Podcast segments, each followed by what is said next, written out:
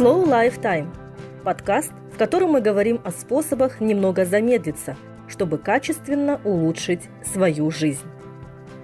В круговороте событий мы не всегда успеваем уделять достаточно внимания главным вопросам и главным людям в нашей жизни. В данном подкасте мы говорим о принципах Slow Life, о том, что волнует каждого человека –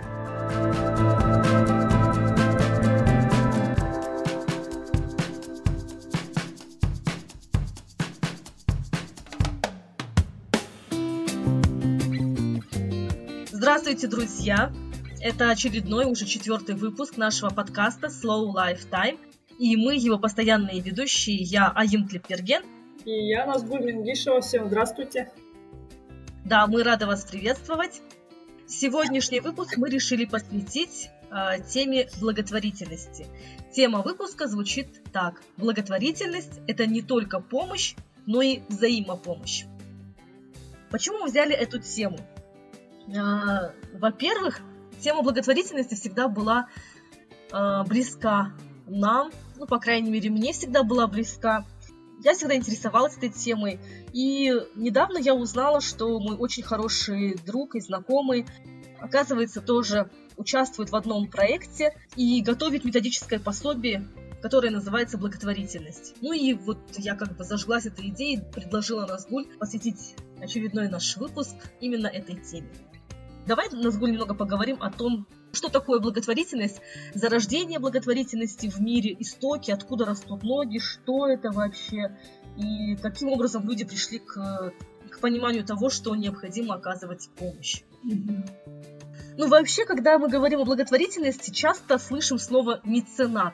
Меценат – это уже такое, знаете, ставшее нарицательным. Вообще, это фамилия человека, который э, жил э, в Древнем Риме, был покровителем литературы и искусства, причем он был государственным деятелем, но не входил а, в Сенат, и Получается, он сам любил литературу и искусство и старался всячески поддерживать в меру своих возможностей разного рода представителей литературы и искусства. И вот а, один из таких а, людей, которому он очень помог, которому он купил виллу, создал все условия для того, чтобы он занимался а, своей деятельностью. Он посвятил несколько произведений именно этому человеку, меценату. И вот таким образом его имя вошло в историю. А вообще слово благотворительность мне очень нравится. Вот именно в русском языке вот это слово благотворительность, да, оно очень такое хорошее. Твори благо. Вот я люблю слово благодарю стараюсь говорить больше благодарю, нежели спасибо, да, потому что спасибо, спаси Бог, да, как будто я вот нуждаюсь в чем-то, а, как будто мне плохо и мне, меня нужно спасать. А вот благодарю, оно такое хорошее слово, да, оно как-то дарю благо. И то же самое благотворительность, я творю благо.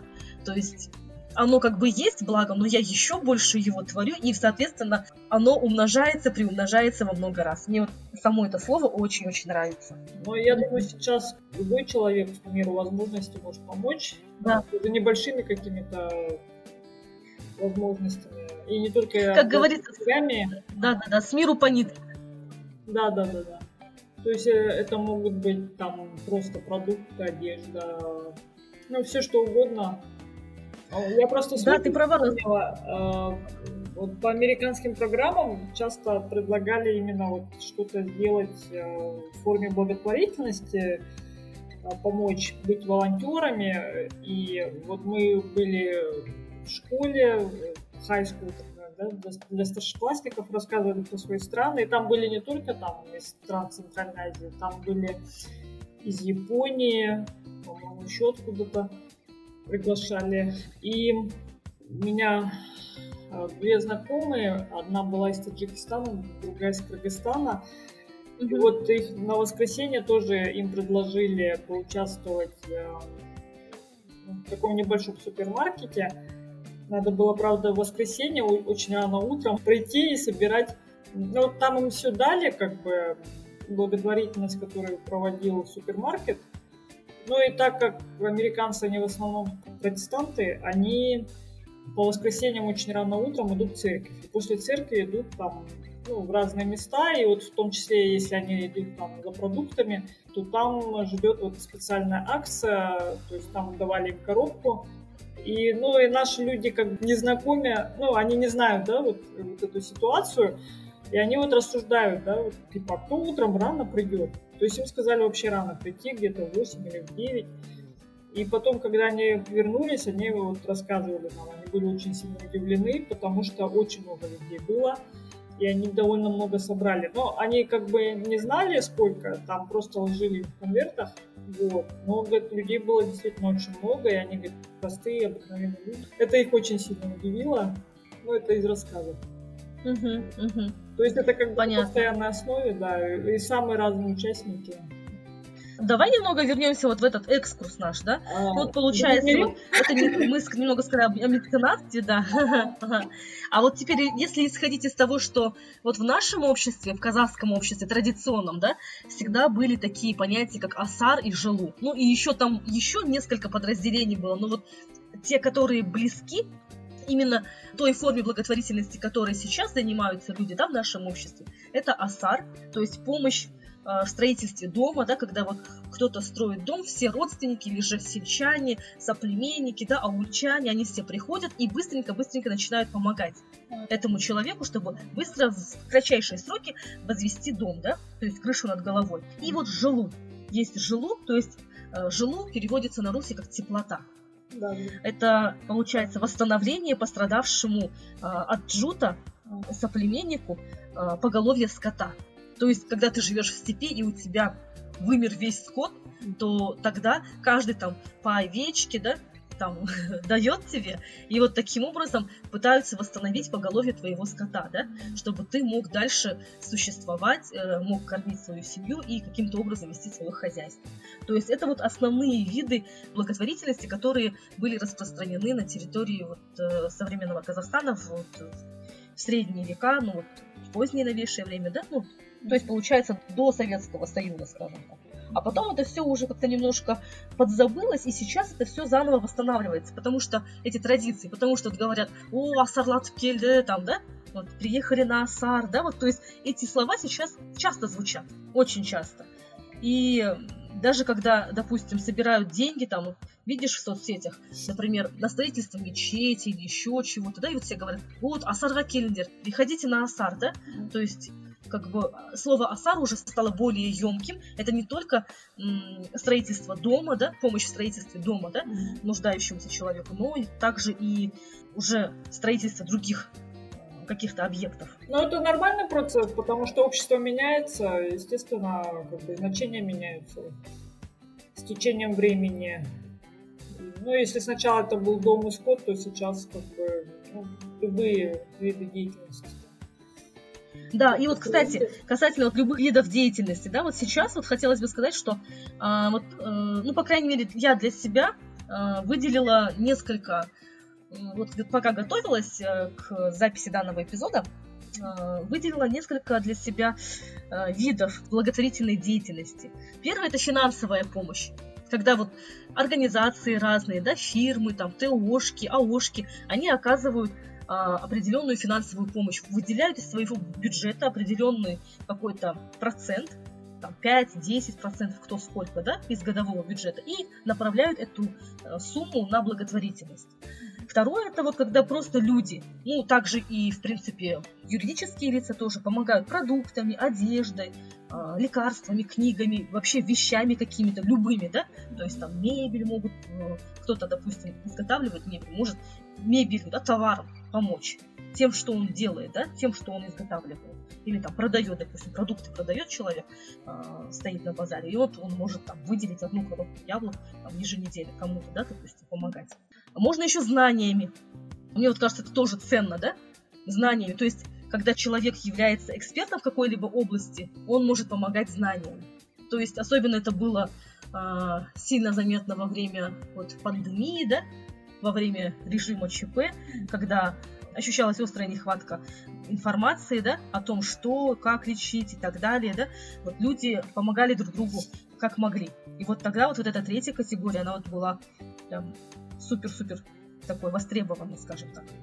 А, ну вот это те основные как бы три вида, которые я для себя выделила. Потому что, в принципе, когда даже э, собирают, особенно в последнее время очень много, собирают деньги на лекарства, э, на операции детям и так далее, да, вот очень много всего, это, в принципе, тоже та же самая финансовая помощь, да, необходимость финансовой помощи. Даже э, там 500 тенге, 1000 тенге, которые люди высылают им на их счет, это все равно тоже, в принципе, входит в финансовую помощь.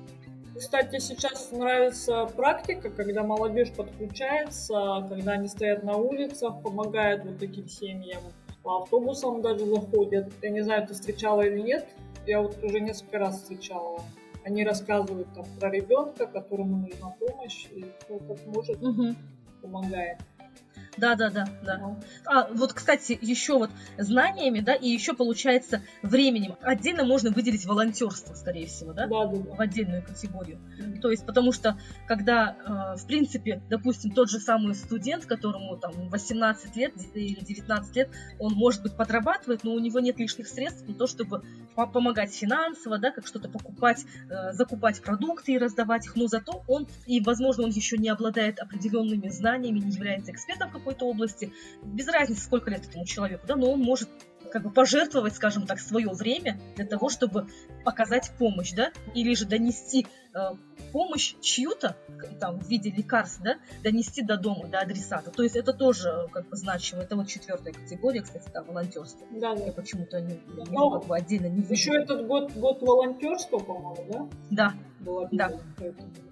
И вот, кстати, вот мой друг, о котором я в начале эпизода э, упомянула, да, Улан Абишев, он является председателем э, общественного объединения инвалидов Центр развития Арнал. Вот здесь у нас э, в столице. И они, кстати, вот готовят методическое пособие, которое называется «Благотворительность». Если честно, вот та деятельность, которой он сейчас занимается, то есть они создали целый сайт amal2020.kz, да, туда заходишь, там можешь посмотреть все по отдельности, э, по всем регионам, во-первых, э, какие благотворительные организации есть вообще, или, ну, не только организации, которые работают именно как общественные фонды, как благотворительные фонды и так далее, но также и какие-то большие корпорации, которые выделяют какую-то определенную часть своего бюджета, сказала, да. То есть можно посмотреть по областям, по городам, а также еще и по категориям. Представь, классно, да? То есть э, помощь там людям с тяжелыми заболеваниями, те же самые поддержка медицинских учреждений, поддержка гуманитарных проектов там, в сфере образования, науки и так далее. То есть там есть все фонды, все общественные организации, которые работают, функционируют на территории Казахстана. И вот, и у них прям ну, суперская деятельность, мне кажется, вот такого рода проекты нужны нам. Почему? Потому что во-первых, это финансируется еще и, э, как бы, это он не сам ну, придумал тогда, э, это финансируется государством, Центром поддержки гражданских инициатив. То есть государство в данном случае заинтересовано в том, чтобы люди как можно больше знали о том, что такое благотворительность, о том, какими видами благотворительности можно заниматься и как они могут принести свою пользу. И вообще, кстати, я еще хотела затронуть такой вопрос, что, в принципе, в любом обществе, оказывается, э, всегда была потребность в благотворительности.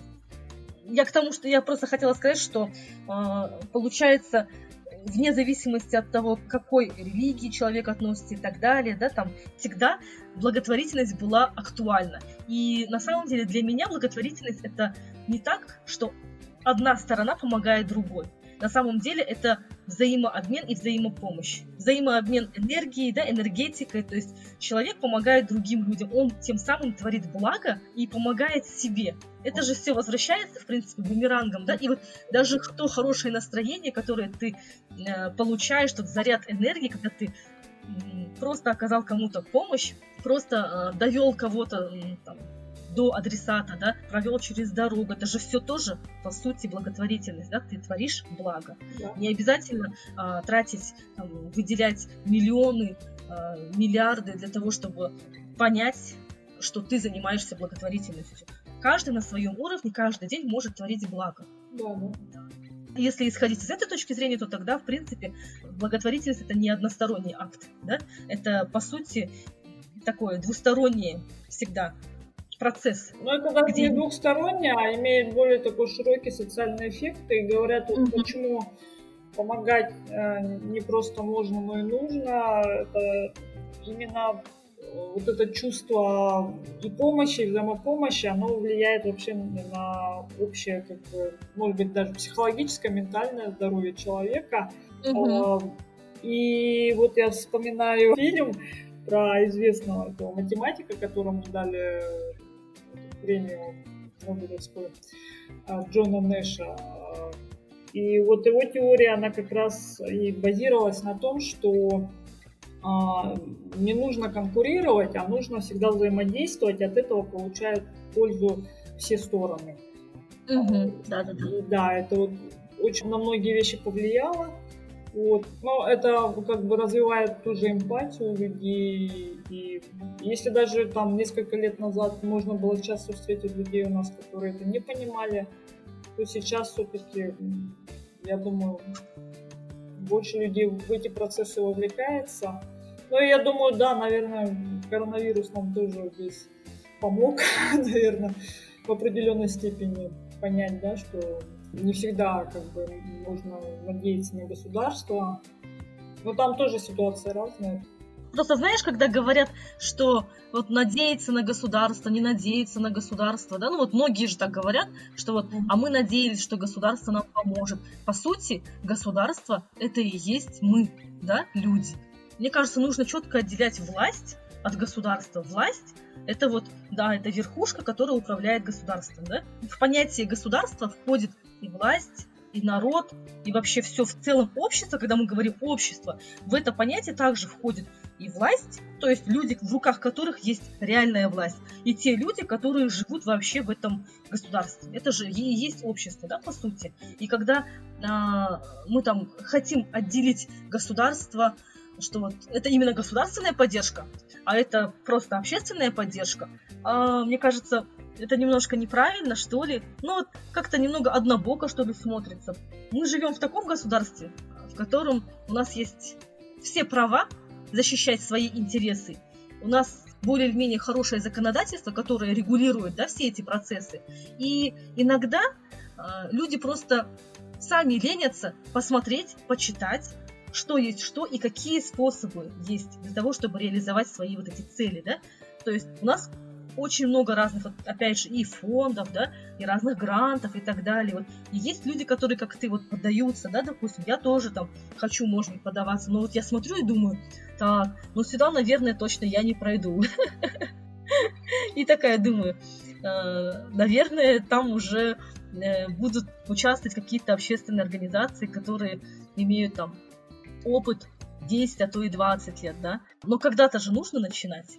Но вот то, что касается наших фондов, а, ну, как сказать, во-первых, они не все сильно активны, они, ну, вот даже не просто от того, что люди ленятся, наверное, а просто они не знают эту информацию. И когда пытаются посмотреть, э, даже не во всех фондах есть какая-то определенная отчетность, Uh-huh, uh-huh. В принципе, вот если государство поддерживает вот эти формы, да, я не знаю, как у нас, но в западных странах чаще всего а почему а, вот богатые люди так вот активно занимаются благотворительностью? Потому что у них есть на это налоговые послабления.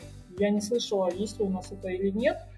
Вот. Может быть, и, и поэтому как бы у нас бизнесы не так часто и не так активно благотворительностью занимается.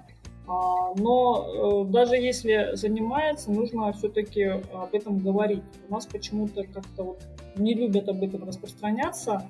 И вот даже иногда думаешь, вот эти фонды, они вообще реально работают, или это просто какая-то формальность, вот, непонятно. То есть, как бы, ну, что-то они там вроде выделяют, они какую-то информацию выкладывают, но э, делается ли это на постоянной основе, вот, тоже сложно сказать.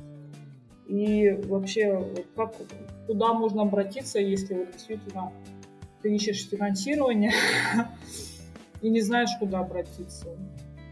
То есть нет ну, я... какой-то постоянной грантовой, что ли, программы поддержки? Нет, почему? Вот, грантовая, вот как раз вот, помнишь, я же говорила Центр поддержки гражданских инициатив. Да. Вот, допустим, я как-то заполняла форму, помнишь, я тебе говорила, да, да, да. что высылали форму для заполнения э, неправительственными организациями Казахстана э, на 2021 год. Это, получается, они делали план министерства на 2021 год, да.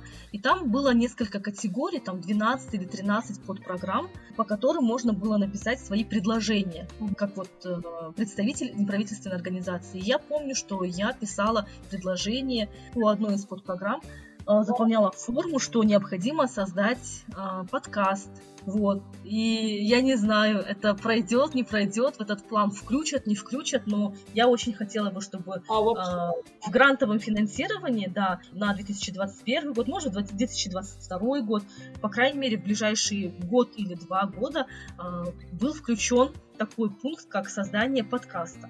У нас э, когда помогают. Э, но вообще такая практика есть, да, то есть они не хотят себя на этом пиарить. А, ну, в принципе, говорят, это нормальная, обыкновенная практика, и не хочу на этом как бы пиариться.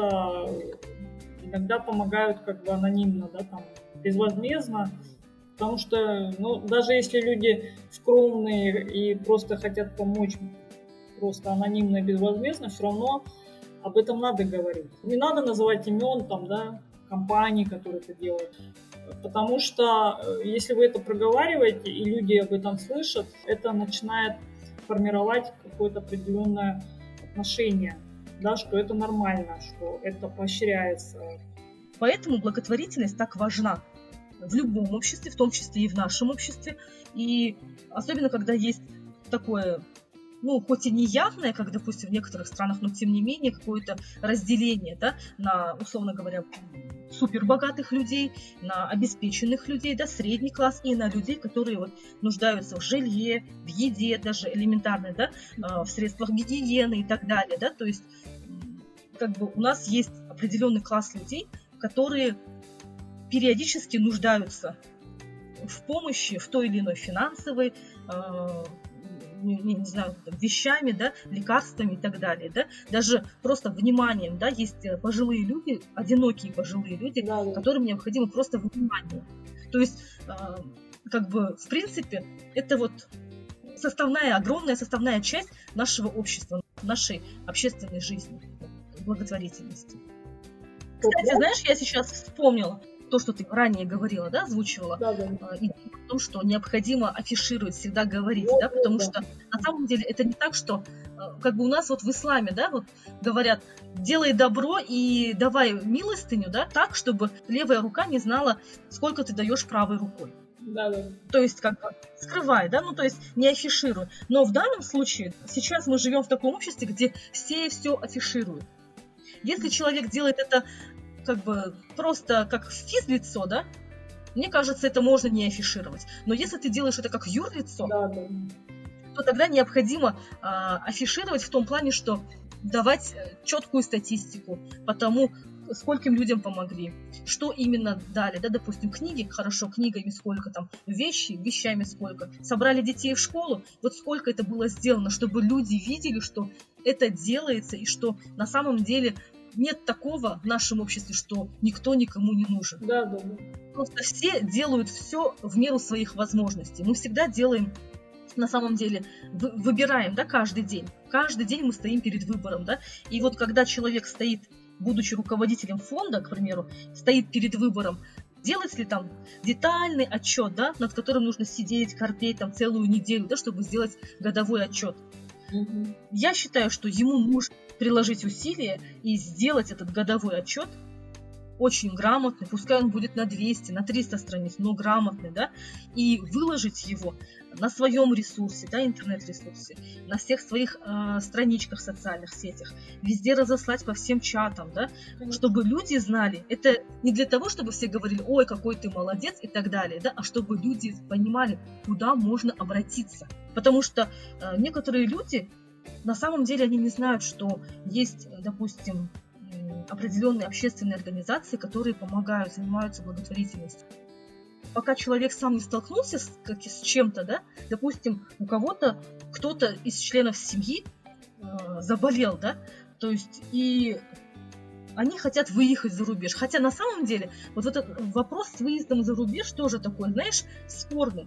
У нас в государстве, насколько я знаю, а, всех людей ставят на квоту. Просто вот, вот эта квота, она просто не сразу приходит. ее нужно ждать немного, там, допустим, например, там месяц нужно ждать, а люди говорят, нет, мы не хотим, чтобы наш ребенок ждал и мучился еще месяц. Мы хотим его вылечить в Турции, например, или там в Израиле, или еще где-то в Германии. У меня просто двоюродная сестра работает вот, в медицинской сфере. И вот она говорит, что у нас, если человек обратился и ему поставили диагноз, да, определенный, ему или там ребенку, родственнику, без разницы, да, то его сразу же ставят на квоту. Угу. Просто эта квота может прийти не сразу, то есть да. очередь, да? И, соответственно, люди не хотят ждать. Да, есть ситуации разные, и, соответственно, начинают искать помощи, но при этом у других людей создается впечатление, вот я всегда думала, неужели у нас государство не помогает, неужели наше правительство не помогает этим людям? Как так?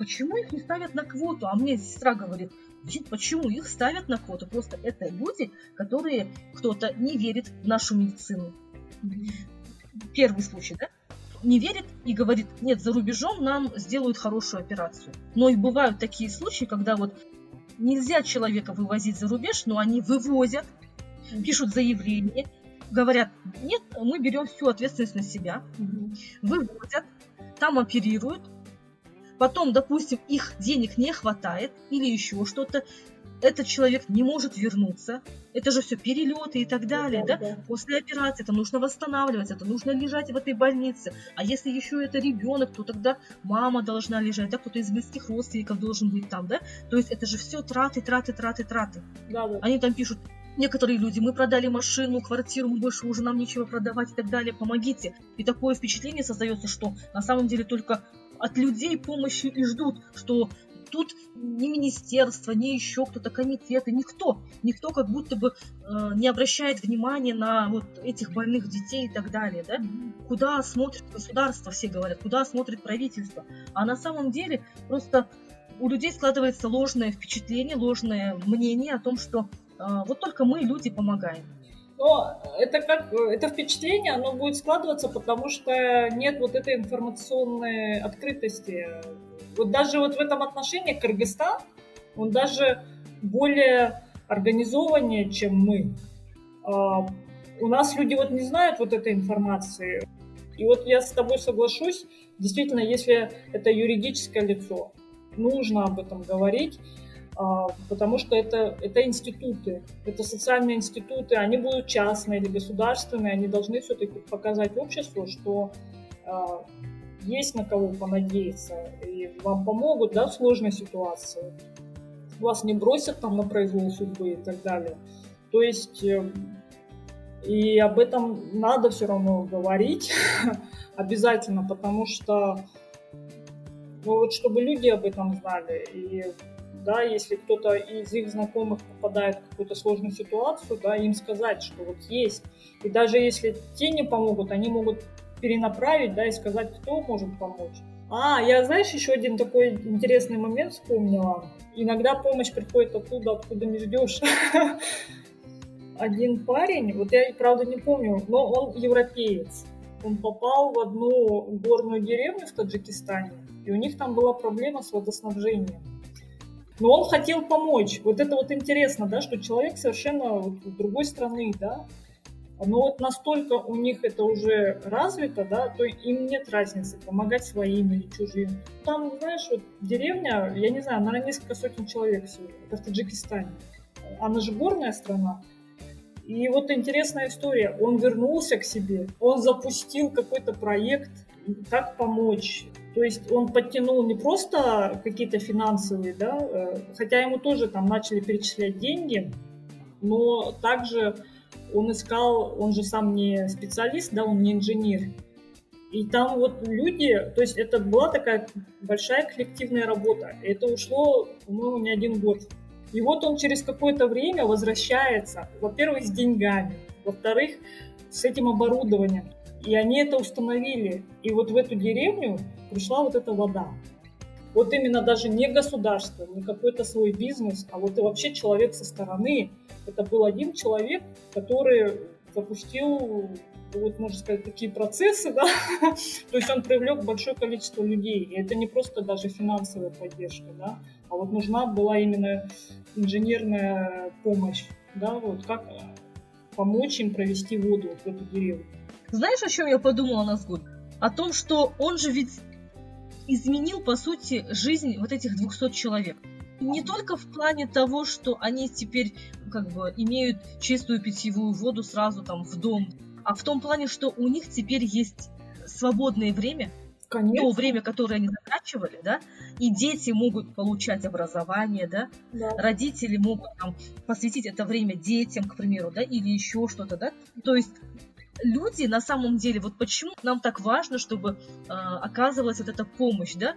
Почему мы говорим о том, что благотворительность это на самом деле не помощь, это Да, взаимопомощь. да, да. Потому что вот они, возможно, вот эта деревня показала ему, этому человеку, да, благотворителю, что он живет вот припеваючи, скажем так, да, в своей европейской стране. И он что-то, возможно, осознал для себя.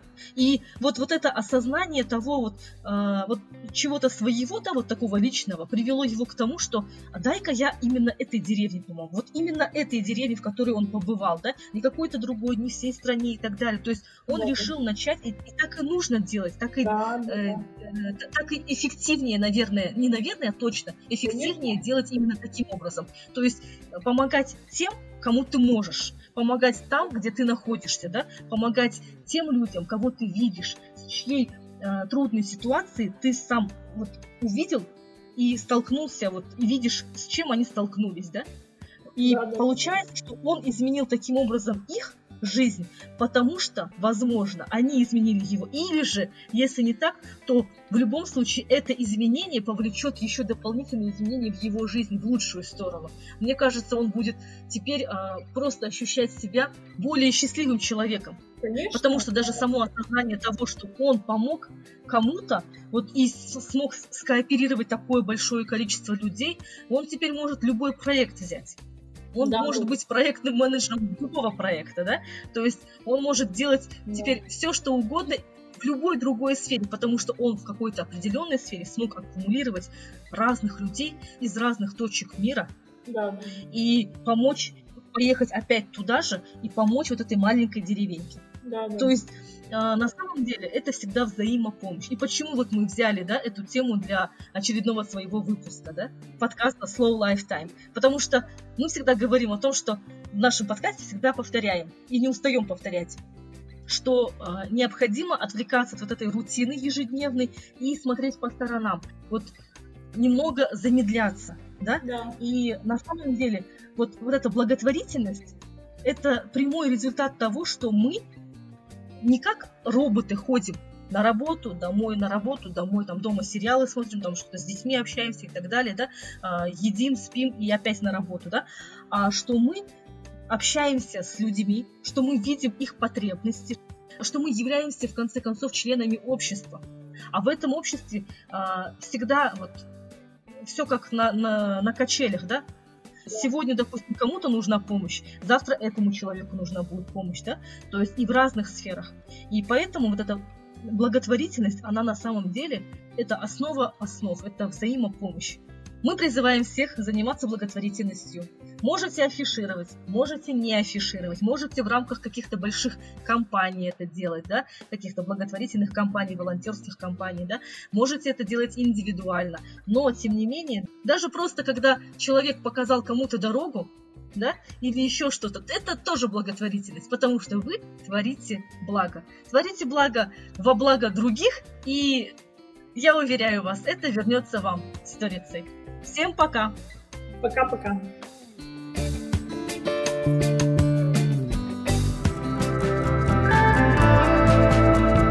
Slow Life Time. Мы говорим о том, что волнует каждого.